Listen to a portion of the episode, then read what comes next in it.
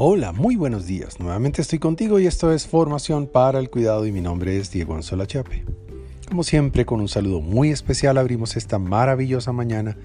Sabes que este es nuestro podcast. Muy buenos días, cuidadores. La virtualidad.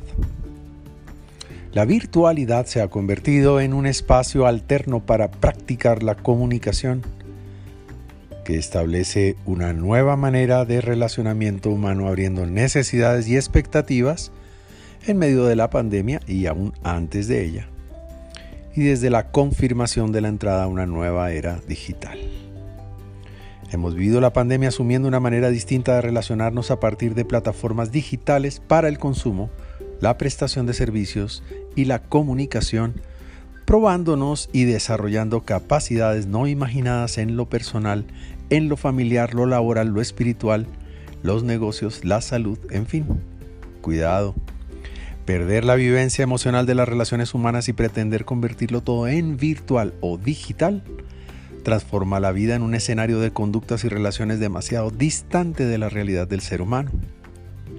Cuando la virtualidad se convierte en lo único, en la manera, en la forma de vivir, habremos perdido una de las más grandes oportunidades de disfrutar la vida sensorial, la real, la del ser humano.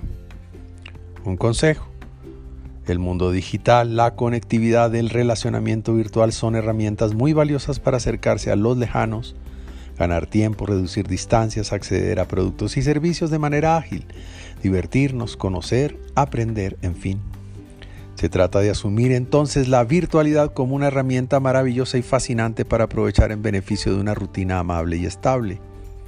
Por eso es importante usarla, usar la virtualidad para lo necesario, como una opción, no como lo único, lo que significa darle a la vida agilidad, cobertura, acceso, aprendizaje, pero siempre con mesura, con una debida combinación de aquellas cosas que te hacen feliz, que te hacen ser humano.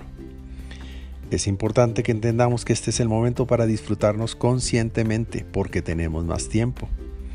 Hoy hemos ganado tiempo para vivir gracias a la virtualidad, pero si caes en la trampa de la esclavitud digital, será muy triste que tu vida transcurra solamente en el camino impersonal del relacionamiento con sistemas de inteligencia artificial y de emociones programadas con algoritmos. Desde luego, la virtualidad llegó para darte el tiempo que necesitabas para vivir la vida como siempre lo añoraste, disfrutando el mundo y dándole buen uso al contenido y cobertura virtuales. ¿Y tú?